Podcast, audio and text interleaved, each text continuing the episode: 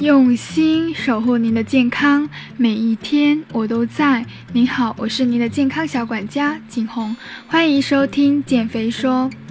如果你喜欢减肥说分享的每一次内容，记得订阅关注我的栏目哦。孕期以及哺乳期的妈妈们呢，总想给宝宝更全面的营养，于是呢，就非常容易放开了吃，什么有营养呢就吃什么。但是事与愿违。宝宝吸收有限，反而都长在了妈妈的身上。产后肥胖问题呢，困扰了很多的宝妈。多少女神从此不在，辣妈梦想就此破灭了。面对走样的身材，自己当然也想瘦下来了。但是产后肥胖真的是一个令人万分头痛的难题。所以今天的内容主要跟大家分享四点。如何去让你远离产后肥胖？那我们为何容易呢？产后肥胖，产后肥胖呢是由于内分泌的失调，产后新陈代谢的改变，引起下丘脑性腺功能暂时紊乱，脂肪代谢也失去了平衡。另外呢，我国有坐月子的传统，产后一个月，妈妈吃下了大量的高蛋白、高脂肪的食物呢，摄入量超标。再加上极少的一个活动量，最终呢就非常容易导致肥胖了。那么从中医的角度呢，产后肥胖呢多是以多虚多瘀为病机特点的。由于产时呢亡血伤精，产后元气受损，操劳过早，所以非常容易导致气血失调、营卫失和、腹胀功能失常、脾胃受损等等。而孕期有糖尿病或者糖耐量异常的呢，就非常容易发展成糖尿病。产后合理的减肥，除了保持身材以外，还能够预防产后糖尿病的发生。关于血糖高该如何减肥，下期呢我也会专门的分享一期内容。今天我们就分享产后肥胖的减重方法。那么究竟胖到什么样的程度才算是产后肥胖呢？产后肥胖一般有五种类型，第一种类型就是一种体质性的肥胖，它这一种是一个先天性的，本身呢体内就是代谢比较慢，物质合成呢速度会大于分解的速度，常见的一种现象就是脂肪细胞大而且多，遍布全身，脸上呢会有婴儿肥的现象。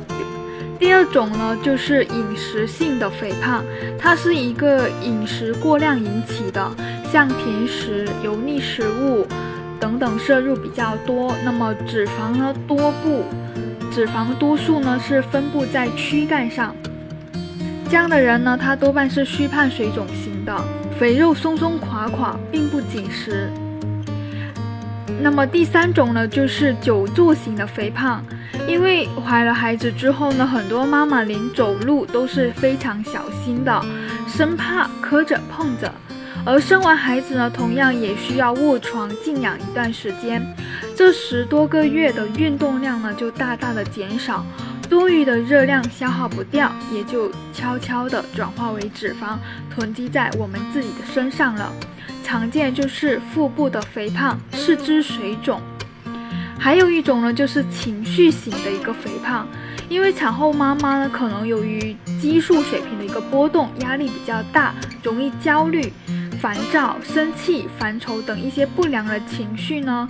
上一期也分享过，情绪不佳的时候，人们往往容易通过暴饮暴食来解压，饮食不注意也会导致热量超标。常见的一种肥胖就是全身性的，甚至皮肤会出现蜡黄。最后一种呢，就是便秘型的产后肥胖。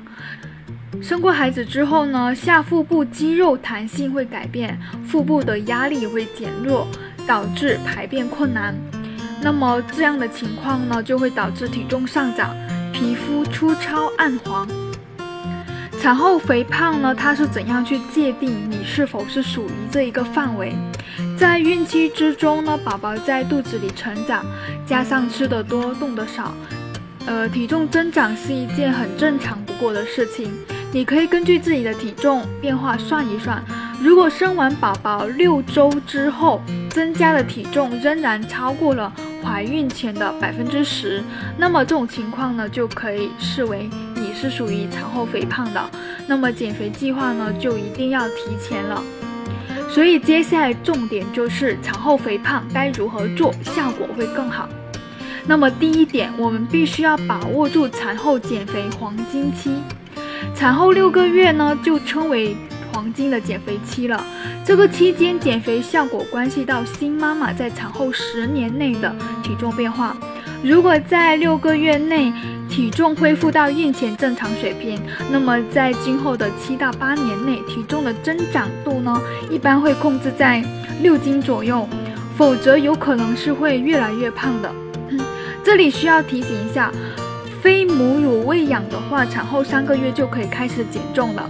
母乳喂养的话，因为需要考虑到婴儿的营养需求，建议六个月之后再开始减重。所以呢，在产后黄金期，体内脂肪还处在游离的状态，未形成一个包裹状的难减脂肪，一定要好好把握机会，努力的甩肉。第二点呢，就是饮食营养要均衡。产后减肥固然重要，但是为了促进身体的恢复，还有乳汁的一个分泌，这也是一定要把营养给补充足够的。这就需要涉及到更多的一个营养专业的搭配，比如说蛋白质。像你在哺乳期又想要减肥的新手妈妈们，一定要补充足够蛋白质，因为呢，它不仅能够帮助提高乳汁的质量，还能够带来较强的饱腹感，可以避免妈妈们吃的过多。并且呢，还有助于抑制体内脂肪合成的钙元素，促进糖类还有脂肪代谢的 B 族元素，能够帮助身体合成肉碱的维生素 C，还有通过合成瘦素来抑制食欲的维生素 D 等等，这些营养呢都是非常重要的，不可缺少。第三点呢，产后哺乳也别忘了在饮食中添加催乳汤。宝妈呢建议多喝一些汤水，是有原因的。但是应该避免少喝一些多油浓汤，煲汤的材料尽量可以选择一些脂肪较低的肉类，像鱼肉、瘦肉、去皮的禽类、瘦排骨等等。也可以喝蛋花汤、豆腐汤、蔬菜汤，还可以根据自己的需要加入其他一些煲汤的材料，像红枣、猪肝呢是有助于补血的，还有黄豆、花生、木瓜有助于催乳。最后一点呢，饮食中要多安排膳食纤维，减少便秘的风险。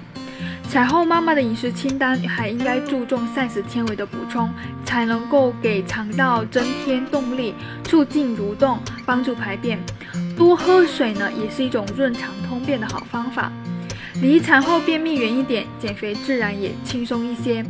建议呢，每天的蔬菜跟菌菇类安排一斤左右，水果可以两百到三百五十克。晚饭后呢，晚饭之后呢，可以散步半个小时，既能够增加能量的消耗，也能够促进肠道的蠕动。好的，今天的四点帮你远离产后肥胖，你记住了吗？我是您的健康小管家景红，下期见。